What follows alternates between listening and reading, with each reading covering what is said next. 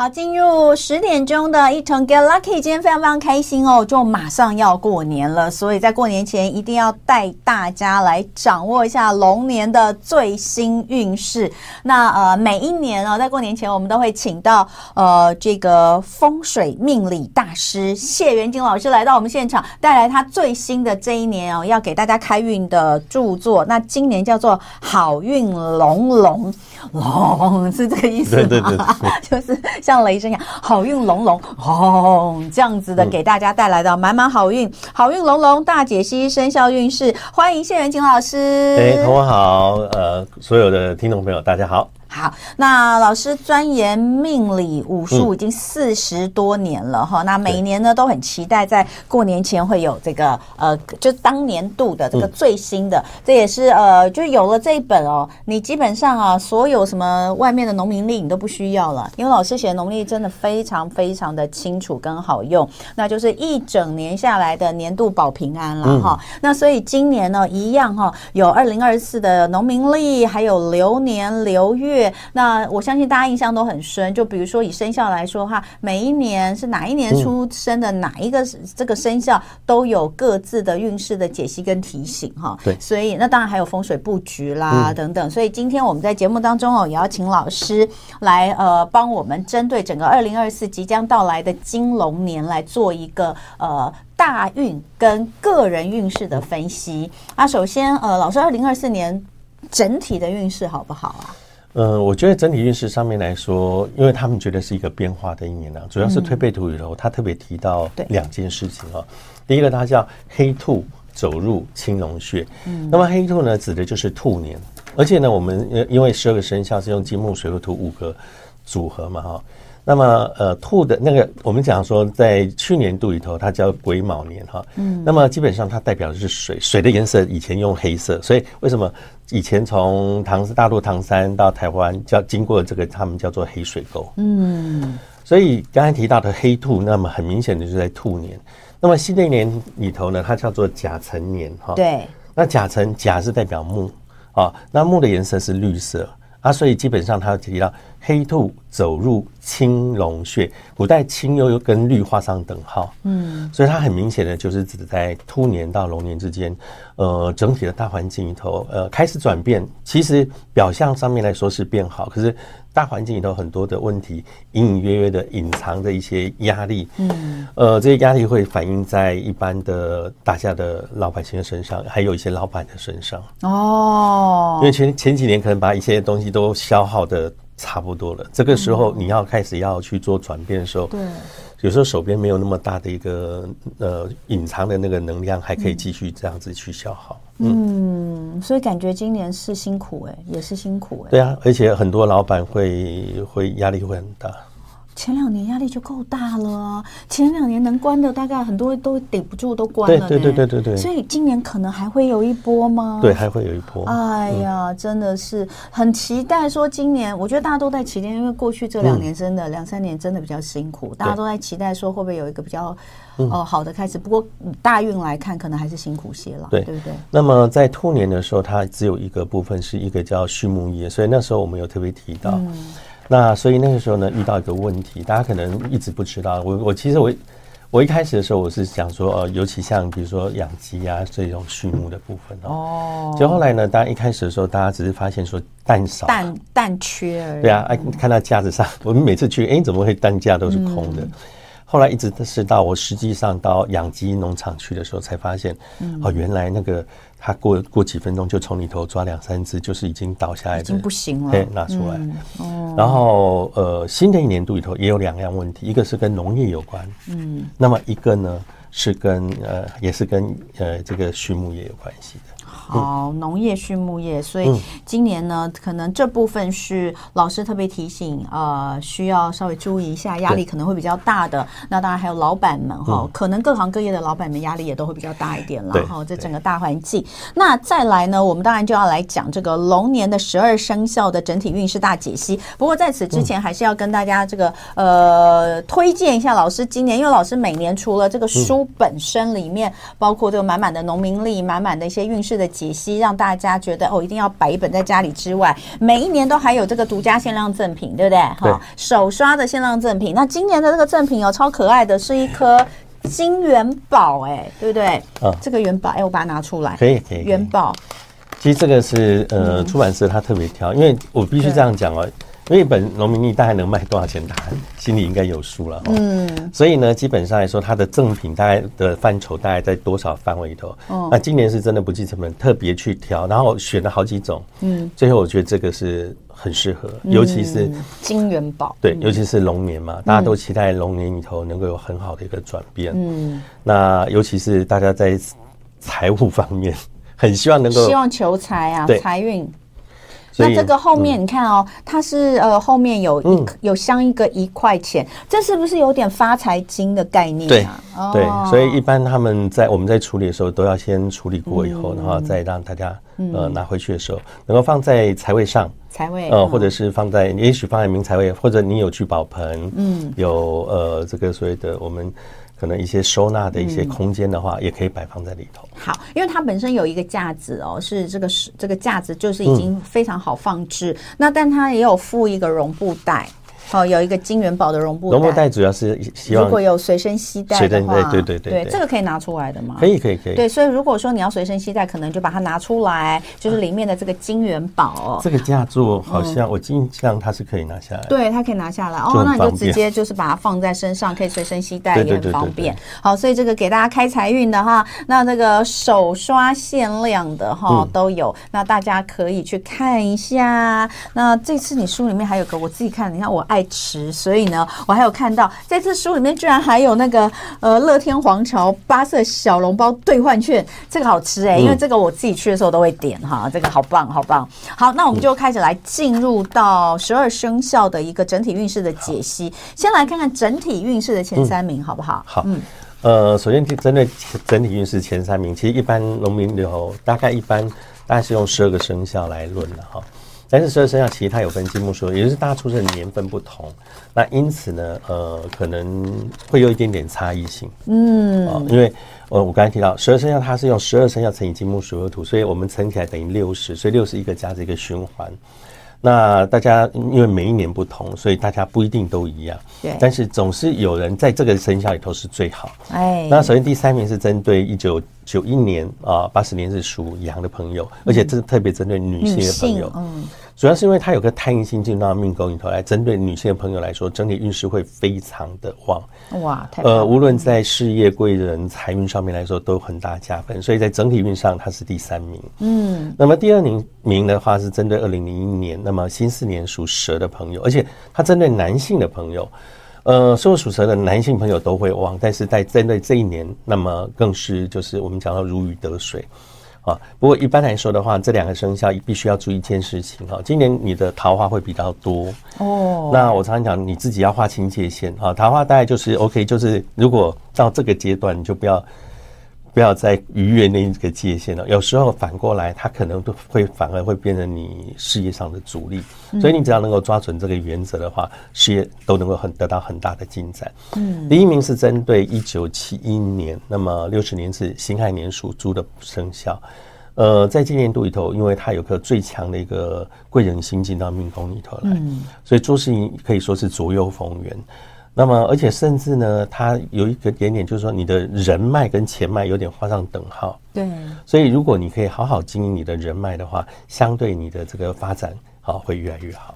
对，而且哦，这真的，嗯、老师刚刚最后讲的这个人脉等于跟钱脉是互通的，所以在财运最佳前三名里面也有它。对，也有它。好，这个关于大家最关心的财运最佳前三名，嗯、我们也请老师来为我们揭晓。好。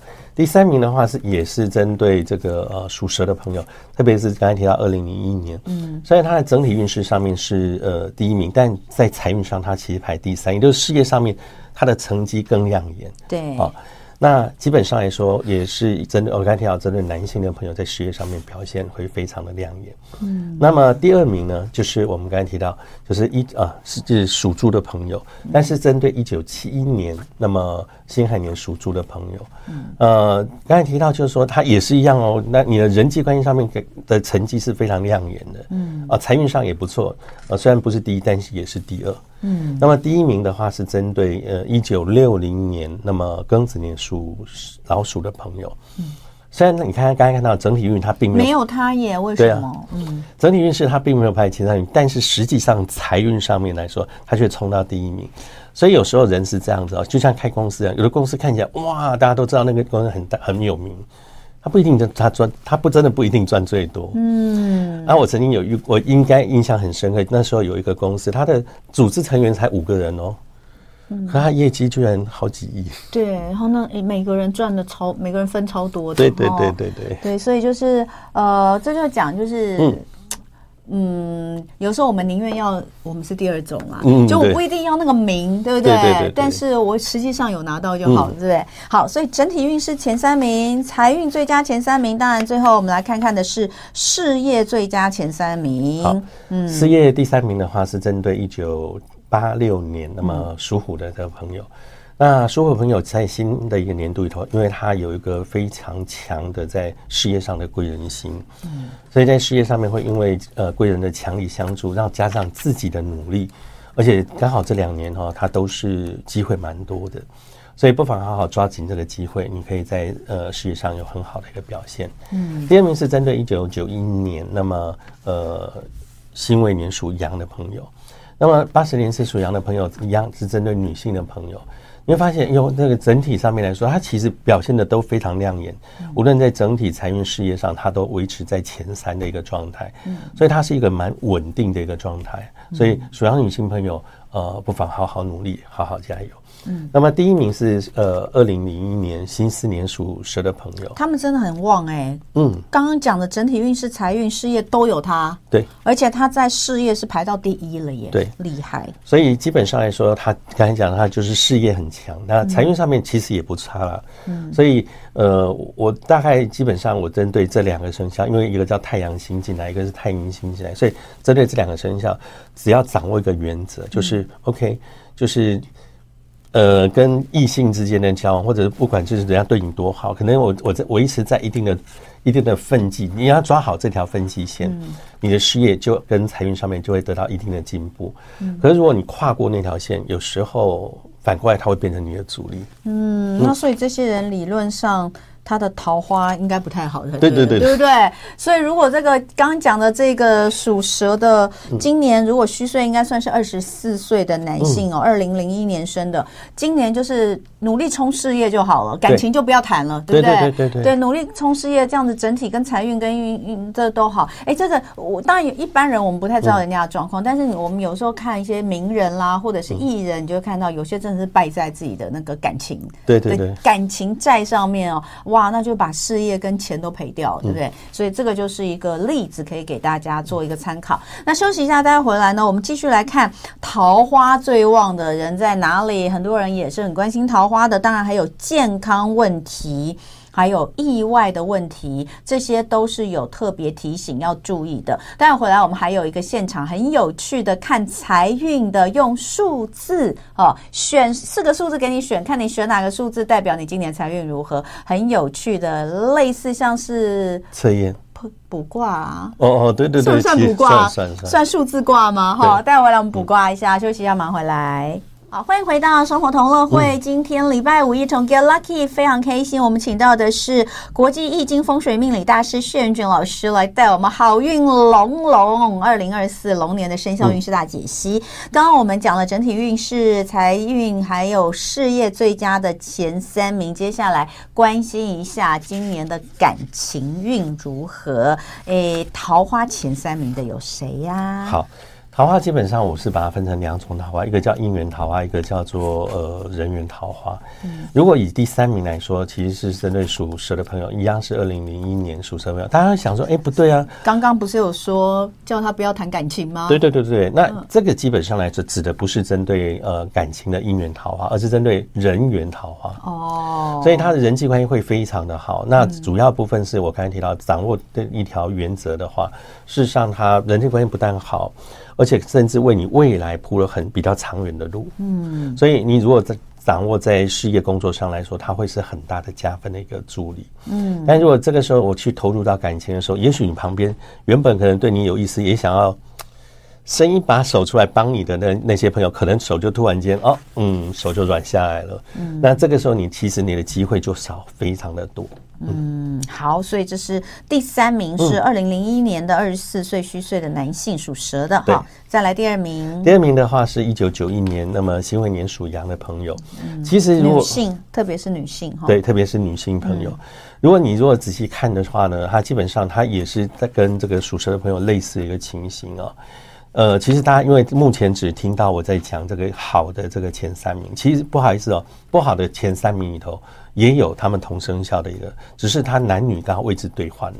哎，真的耶！嗯，所以基本上来说的话，我真认为就是说，如果呃这两个生肖能够掌握到这个呃事业上面，然后无形中的你的人际关系的话，嗯，在未来发展是呃不可限量的。蛇跟羊都一样了哈。对，好，所以呃这个刚刚说的是一九九一年出生的女性属羊的，是刚刚前面其实有好几个也是，对对对对，也是都有她，然后再来桃花最旺的第一名，呃是属鼠的朋友，基本上他是针对呃一九。七二年，那么任子年属鼠的朋友，那你会发现这个年纪还蛮大的哦。对，所以你的桃花，他的桃花也是人缘桃花，人缘桃花，而且你的人际关系在新的年度以后，他的人脉真的跟前脉是画上等号。对，而且呢，基本上他的呃平均分数还比刚才提到属猪的朋友还要更高一点。嗯，所以基本上来说的话，我觉得啦，我觉得就是在新的年度里头，大家可能针对这个呃。人际关系上面来说，好好掌握的话，对于呃新的一年度里头整体的工作事业各方面的发展都有很大的加分。好，那再来呢？呃，当然我们也要来看一下，就是需要注意的，这边有预防健康问题前三名的。呃，首先观众朋友大概是针对一九七八年那么属马的朋友，嗯，他会觉得哈，属马朋友他刚才讲说的好不好，大家都呃好了，就没有大部分几乎都没有不好，嗯。他唯一不好，他去出现一个健康问题。其实他健康问题是因为，其实他还蛮不错。他虽然没有在呃前三，但是他还在前五。你说整体运势吗？对啊，是属马的朋友还在前五。嗯。可是为什么他会去需要特别的注意呢？是因为呃，有人有时候是这样哈，人家说钱要赚，身体也要顾，你没有办法什么通通都抓到。所以呢，在赚钱的同时，也要稍微注意一下身体健康，比如你休息的时间呐、啊，睡觉呃，这个吃饭的时间呐、啊。呃，不妨自己稍微注意一下，有一些小状况，呃，就自己要稍微呃提防预预防呃，先提醒自己啦。嗯，哦、呃，千万不要等，就是我们讲说有些就是积劳成疾，累积到后面，那、嗯、突然爆发了，就影响就比较大了。嗯，好，再来看看第一名，哎、呃，第二名，名对不对？一九九九年属兔的朋友哈，属兔朋友其实在新年度里头哈，他其实整体也不错，因为他贵人运很强。嗯，但是他基本上他。遇遇到的问题是，是健康有可能会影响到他的财运。嗯，很年轻哎、欸，对，怎么就健康就会有问题？这个太累，呃，对，太累，太累，冲过头的。对，因为他也是在事业上，他因为贵人运特别的强，而且、嗯、而且在事业发展上面有很多人可能会提供比较多的机会给你。嗯，那只是我刚才提到钱要赚，身体也要顾，所以你也要注意的问题也是在健康方面的一个问题。嗯，好，再来的话，这个特别要注意健康问题。第一名是属鸡的朋友，属鸡的朋友，大家会觉得，哎，去年不是犯太岁吗？今年已经脱离了太岁影响，应该是整体变好了。嗯，它确实变好，而且变得非常好。嗯，那唯一要注意的地方，就是在我刚才提到人在很旺的时候，而且甚至今年度里头，不但脱离哦，还连贵人星都进来哦。嗯。所以在事业上面确实有很大的加分跟助力。那同样的也是因为这个身体方面会受到影响，是因为他我刚才讲机会太多，那人不可能什么通什么机会通通都一手把握。所以呃，在我觉得衡量啊去做选择，那也许什么样的呃付出跟收益的比是比较高的话，那我再把那个精神投入在上面，嗯，呃，不需要就什么都都要去做。因为我真的遇到一个朋友很特别，他大概在两年半的时间里头，然后赚到钱买房子，嗯，可是他后后来他发现身体越来越不好，气色很差，他就问他说那个，然后他就去医院检查，结果发现他的肝发生问题，而且是很严重，是肝癌，哦，所以其实他。他接下来要休息的时间很长，嗯，所以我有时候我跟他讲，财富跟身体健康比较上面来取得平衡是最重要的。对，嗯、所以这个特别你有点出来是一九九三年的属鸡的女生哈，虚岁虚岁三十二岁，所以要特别注意哈。好，这是预防健康问题的前三名，再来。预防血光意外的前三名。好，血光意外，首先第三名是针对就是叔叔的朋友啊。大家刚才提到，哦呦，叔叔的朋友，当然不是很好嘛，就在前呃前三名内哦。可是基本上，他有一个要特别注意的地方，就是他有一颗星叫做白虎星。嗯，那以前的人想象就是说哈，有两颗星会咬人哈，就是他认为人怕血光，不外乎在古代就上山去碰到老虎，嗯，哎，走在街上碰到野狗。哦，所以一个呢叫做白虎星，一个叫天狗星，这两颗星都是防血光意外的。哎、欸，我有看，因为我属虎嘛，嗯、所以我看老师书上就说属虎的要去治天狗啊。对对对对，在农历正月十五之前要去治。什么叫治天狗？我听不懂。呃，就是我刚才讲的，因为以他以前认为说老虎会咬人，那么白那个狗会咬人嘛。嗯。那这两颗星数主要是要预防突然发生的一些意外血光，哦、所以只要去是不是要去登记？它叫它就两个，一个叫治天狗，一个叫治白虎。治天狗跟治白虎。嗯、对。那么基本上它就是用，主要是用来化解。血光之灾，那当然有些朋友会觉得说，那老师我其实我因为国庙也不熟，我也不知道他到底会不会有没有做。嗯、那如果没有的话也没有关系。其实一般民俗上面来说，点个光明灯啊，哦，呃，或者是你呃出外的时候尽量眼观四面耳听八方稍微注意一下，其实也是 OK 的。嗯、哦，所以刚刚说到的七十七岁虚岁属鼠，一九四八年生的朋友、嗯、是预防血管意外第三名。嗯、那其实他也可以去治个白虎，是不是？你刚刚说是白虎星，白虎星。对，好，对再来第二名是，呃、其实就是犯太岁身上，观众朋友要特别注意哦，属龙的朋友，嗯，当然特别针对一九八八年属龙朋友影响更大一点点。嗯，呃，基本上来说的话呢，因为犯太岁的关系，古人说太岁当头坐，无喜必有祸。呃，除非我刚好在前面的一年里头刚好结婚啊、生小孩啊，或者是哎，我刚买新房子、刚搬家，嗯，这都是大人生的大喜事。所以，如果真的你有大喜事的话，有他有时候他是讲运势会比较旺一点，问题即使发生也会减到最小。嗯，那么第一名是针对一九五八年，那么属狗的朋友，其实我常常在讲说，犯太岁生下我古代他是用古古代叫木星呢、啊。他指的就是 OK，他要记这个木星的时候呢，他就是刚好跟我们我们呃那个那个有一个那、说地球有没有好几个什么什么什么哎，他们在波动的时候，它移动的方向那个是一样的。嗯、所以当你跟他正对的时候，这个生肖他们就要特别注意。呃，属狗朋友在新的年度它是正冲的生肖。嗯，我常常讲两个人发生冲突，一个人挥拳打了另外一方，另外一个挨到拳头。那两个当然也都会痛啊，但是问题是挨到拳头那个比较痛，所以为什么属狗的朋友正冲的生肖影响比较大？嗯，嗯，OK，好，所以这个是呃预防血光意外前三名的，都是要特别注意的哈。那除了我们刚刚讲到的年份之外，嗯、其实相同的生肖也都要注意了，对，对不对？好，嗯、那接下来哈，我们先来玩一下。刚刚说我们要来玩一个数字卦，这边就是来看这个二零二四年财运。嗯、这个叫做诸葛神数，这是什么意思啊？诸葛神数是因为我们呃诸葛亮他当时呢，哎，这个 YouTube 上的朋友可以看一下，我不要看后面，后面有答案，这个老师，好，好，老师帮我拿一下。嗯，那诸葛神数主要是因为哈，诸、嗯、呃，我们讲诸葛亮他当时有用用他。他的啊，你也知道他有排一个叫做呃八卦阵嘛，嗯，啊，那呃当时其实基本上来说，他有很多东西传世下来，那这个是主要是用来做一个测验哈。那我现在先挑最简单的数字，就是就是说呃从零到呃到一到八，那么我们把它抽出几四个数字，那观众朋友可以选择，比如说从呃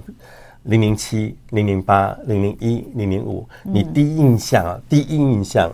你想要选哪个数字？嗯、那我们来看看未来就是新的年度里头你的财运如何？好，所以这四个数字分别是零零七、零零八、零零一、零零五。哈，对，好，那这个大家想好了吗？哈，想好了之后呢，老师就帮我们揭晓哈。老师，你要从你是顺着顺序来，还是你从最都可以最？那那你那你自己帮我们揭晓，你告诉我你要先揭晓哪一个数字？好。我看，啊，就从你这边这开始好了。零零七是不是？好，朋友如果选如果选零零七的人来，我来揭晓一下。我这可以撕下来吗？我翻起来就好了。整个撕下来吗？嗯，翻都可以了。我我翻起来好了。来，观众朋友如果选零零七的这个，哦，有八成，这个财运百分之八十算好吗？呃，非常好。哦，非常好。好，来叫什么？它叫军需物，就是你要有你要有领悟。好，那么新正。诚意，随机应变，所以基本上来说，你要有一个领悟嘛，嗯、就是说，基本上来说你，你你只要记得，就是 OK，随着环境状况，那么来做调整，嗯。啊，其实基本上来说，整体的表现都会很好。嗯，OK，好，这个我不要撕了，我就把它量拉起来往后放哈。好，再来就是零零八，有没有人选零零八呢？来，请揭晓。哦，他的财运是百分之七十。呃，零零八，大家很喜欢八，我原因是因为他觉得发嘛，哦，嗯，可是哎，答案好像不太一样。嗯，对啊，结果是要韬光养晦啊，韬光养晦，那么秋后一鸣惊人，它的重点在秋后，嗯，好，一鸣惊人，所以也就是说，选到这个朋友呢，那么在秋天之前，就中秋节之前，呃，你会觉得说在压力上面会稍微大多一点点，嗯，啊，感觉上就发挥的空间稍微小一点点，嗯。但是在中秋节过后，你的运势开始往上涨，嗯，啊，所以它的呃整体的一个发展的这个状态况是在中秋节过后一直到冬天这一段时间是它最好的一个状态。好，再来，如果你选的是零零一的话，我们来看看零零一，哦，不错呢。九十分呢，分数非常高。那一般来说的话，零零一这个叫马四芳草低，那么秋高听鹿鸣，它的重点在于前面的部分开始冲刺。其实从春天开始，它就已经有机会再冲刺。嗯，所以他讲的马四芳草低，就马，你知道马最那个地方就能够在草原上面奔驰。嗯，啊。那么秋高听鹿鸣指的就是在秋天之后还会更上一层楼哇！所以选择到这个朋友要恭喜你哈，他的分数非常高，是九十分。好，九十分。嗯、最后我们来看有没有人选零零五，选零零五的朋友，哎呦，这是状元呐、啊！对，他的分数有九十五分呐、啊。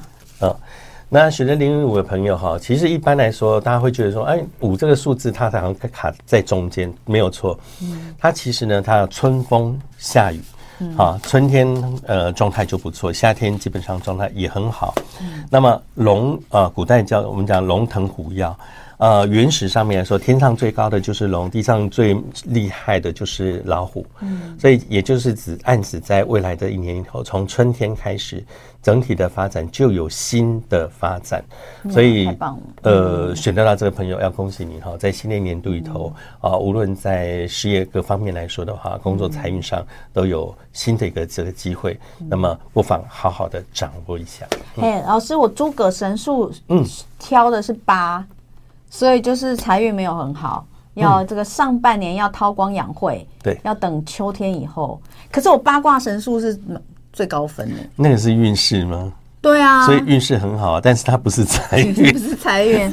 好啊，那我们今年就，而且我的，我刚刚因为我们还有另外一个八卦神书，但我们那个比较难在空中让大家理解那个、嗯、呃选择的方式，所以这边不讲。不过我刚刚抽到一个是孝子祸福贵人相助，嗯、那嗯好，我我个人觉得我是蛮孝顺的，所以我今年的重点就是好好孝顺我爸妈，对对对对 就会有福气，然后贵人会来相助。好，这个中间。的余兴节目玩完啦，希望大家呢对于刚刚自己抽到的这个数字哦，自己选到这个数字诸葛神数都算满意。那接下来当然很重要，嗯、大家都希望运势开，都希望这个财运旺。嗯、那很重要，流年财位跟招财法要来跟大家讲一下。所以接下来呢，老师也带来了这个精心制作的这个叫做九宫飞星图啊。对，九宫飞星图，嗯、其实它原始上面是这样哈、哦。大家如果翻开农民历里头，以前。就是容易翻开第一页都会有一张八卦型的一个图，嗯、哦，我我但我你知道我现在大概每个礼拜都在 好几场演讲，嗯，我上去之后我都问他们说，哎，哎，各位观众朋友，那你们在拿到这个一般农民历的时候，第一页翻开都是那个八卦图，那你的下个动作是什么？嗯，你会做什么？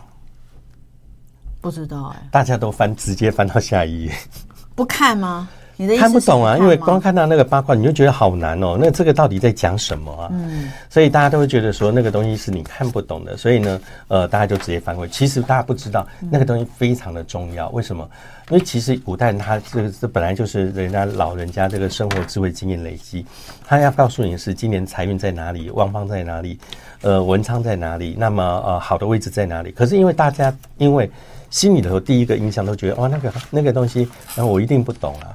所以都直接翻过去，那于是我就把它整理起来之后呢，就像这样子，让大家比较能够清楚的看得到。所以你的意思说，这个东西每每份农民历上其实前面都有，一开始都有，但是大家都会直接跳过，没有看啊。对啊，农民通常都是看里面就开始跳看日子啊，对对对对，提醒嘛。还有就是你的生肖今年怎么样啊？对，好，那其实呢，观众朋友呢，你把家里头格局图哈，然后如果方便你去影印几份没关系，嗯。然后呢，拿出来之后，你把你的格局图拿出来，平均把它分成九等份，嗯。然后我们一般现在手机不是有一些城市嘛，对，哦，可以测量东西南北。嗯。如果没有，你用指南针、指北针也可以。但是观众朋友一定要记得哦。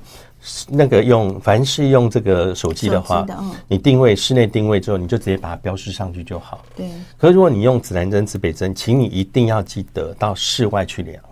哦。因为我们家里的有很多的家电啊，有梁啊，有什么，它会产生磁场干扰。嗯。所以如果你单纯用指南针、指北针，它会受到干扰，而针跑掉了。嗯。哦，我曾经跟观众朋友分享过一个笑话，这笑话真的就是当时有个女生，她因为她想要吹桃花嘛。嗯。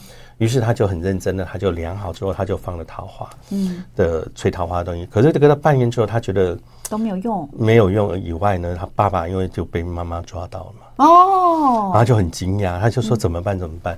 他打电话问我为什么没有那个，而且我爸爸为什么他出现那个？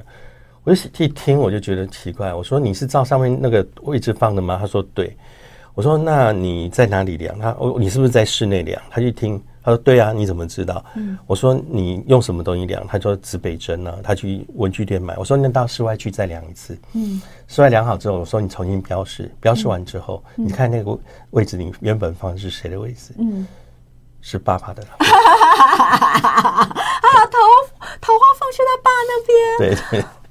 哎，那那可是手机就没有差异，是不是？手机没有，因为它卫星定位，它不太会跑掉，它不会因为我们房子的磁场。哦，那现在真的不用再特别去搞什么指北指南了啦，就用手机就可以了，对，对不对？然后你量好之后，请你把方位标示上去，我们就可以跟大家来分享财位在哪里，旺放在稳藏在哪里。好，休息一下，你现在哦，不如就拿起这个你的手机来家中的中央位置嘛，要用中央位置来。其实，在哪里量都没关系。就东对，因为南东西南北是不会变的。对对对对，对你。就标示出把家里面，然后画一个九宫格出来，然后标示一下那个方位。我们待会儿回来就请老师来跟我们讲九宫飞星。嗯、好，欢迎回到生活同乐会。接下来呢，一成 Get Lucky，我们要请谢元锦老师用九宫飞星二零二四甲辰龙年带大家先来看看家里面的财位怎么招财。嗯、好，首先，听观众朋友，你量好之后呢，东西南北方向定下来之后，你会发现你家里的东方可能在，也许在我的房间到客厅的一半。的部分，对，对，那怎么办？所以基本上来说，这个这个范围内你都可以布置哦。所以你一定要布置对地方。嗯，那么东方呢，在新的年度里头，它是属于文职内勤的财位，所以大家量出来之后，发现哦，在东边这个地方，我可以放一些呃，如果你家的一个工作啊，你的工作是偏向文职内勤，在这个方位里头，你可以布置，不管是呃装水的容器、聚宝盆、盐灯都可以。装水容器包含花瓶在内，水量的多少决定你财运的多少。嗯，所以这个部分可以稍微加强。第二个呢，啊，指的就是呃，呃，这个我们讲说叫东北方。对，方面要记得的地方，东北方这个方位里头比较偏向于像军警啊、业务啊，需要跑来跑去的工作。那如果观众朋友你真的是呃这一类的工作的话呢，哈，呃，包括业务性质，在这个部分你来做布置。不过有个特性一定要记下来。凡是装水容器，绝对不能放在这个方位。装水容器水量的多少，会决定你破财的多少。哦，嗯、好，所以这个部分在书里面写的都更清楚一点哈。对，所以这个是财位的部分。嗯，还有一个，还有一个是，还有一个是在这北方，北方基本上来说，财神所在丁财两旺。嗯、对，所以有旺旺旺人丁啊。旺人丁就是基本上讲要将生小孩的朋友，嗯、他可以布置一些这个所谓生小孩的这个东西啊，比如说麒麟啊、麒麟送子，或者是有些人拿个红包袋装呃铁钉两根，然后故意丢在床底下，而且要用丢的哦。嗯，一定要让它那个钉的声音要出来，嗯，那就叫天钉。哦哦哦，了解了解。然后北方基本上来说，它是比较偏向于做生意，所以不管是呃网络生意，还是一呃比如市场实体店面，或者是甚至贸易性质，基本上在这个位置布置都能够让财运更加的旺盛。好，所以这个不同的呃职业哦，其实也有不同的地方要特别注意，对不对？那我跟大家分享一个，其实这个位置呢比较特别，它不是很多人都以为是给小孩的，其实它不是，以前最早是给，其实是给大人用的。嗯，叫做文昌位。嗯，那文昌位基本上来说，它的位置呢是在呃整体面来说的话，在西北方，对不对？对，这里西北方。西北方绿色的这一块，古人叫四绿文昌。那么民俗上面来说的话，其实呢，它是增强我的判断、记忆跟分析能力。嗯、所以很多人会想，哎，我小孩已经都毕业不知道多少年了，哦、他应该不用跟。嗯、没有文昌，这他还会直接影响到你。嗯、所以我会大建议大家在这个位置，不管怎么样，第一个。呃，保持干净，然后整理稍微呃整理出来之后，有些人他会放一些文昌笔啦，或者是呃呃，比如说文昌庙里头，他会有一些那个可能呃魁星踢斗图啊，啊，或者是这个文昌塔之类的摆放在这边，对于你的判断、分析、记忆能力会有非常大的加分。好，所以这个是文昌很重要哈，嗯、要怎么催？这个书里面也都有写。再来，我们来看看求桃花，不要像刚刚那样子哦，求错地方哈。桃花分成两个部分，一个叫人缘桃花，人缘桃花基本上在东方这位置摆放。大家如果摆放，基本上我会建议他自己选择用紫色水晶。啊，最好是柱状水晶，这个这个基本上对于我的人际关系跟事业工作上面能够结合，嗯，哦，这样子的话双方结合，你这个人缘桃花就会有很大的加分。嗯，第二种叫姻缘桃花，姻缘桃花在九紫西南西南的那个位置。哎，所以不一样哎，对，好，所以要记得人缘桃花，像我们就很需要人缘桃花，对对对对，我们就要布东方，对不对？紫水晶，对。不对？那假设你是要求姻缘桃花，记得要来西南，对不对？那如果你像很多朋友，他们会觉得很奇怪，我去庙里头求了这个所谓的姻缘线呐，或者甚至他准准备一对的这个糖果啊，好喜糖啊，回来摆放。那基本上你摆放要放在你的桃花位上，像有些人他会准准备准备粉晶啊，粉晶一个是要放在桃花位上，一个要放在你的床旁边，一个是要带在随身带在身上，这样的影响力加起来才会影响才会变大。你不是说买一个放在身上啊，你没有在桃花位上面做补足，那其实就像呃我好吧，我我有一个收音机，可是我没有没有那个电台发射任何频道讯息给我。所以基本上稍微注意一下，其实就有很大的加分。哎，那所以啊，如果已经有呃有怎么讲，就是已经结婚的人，不要再去催姻缘桃花了，对不对？对，所以有时候我曾经遇过人就是误会了，他弄他放错位置，他就是应该要求人缘桃花，他放在呃姻缘桃花上面，结果后来就哦，就像我刚才讲那样子。我们一般的话在讲桃花，有的有的没有听到他在分呢。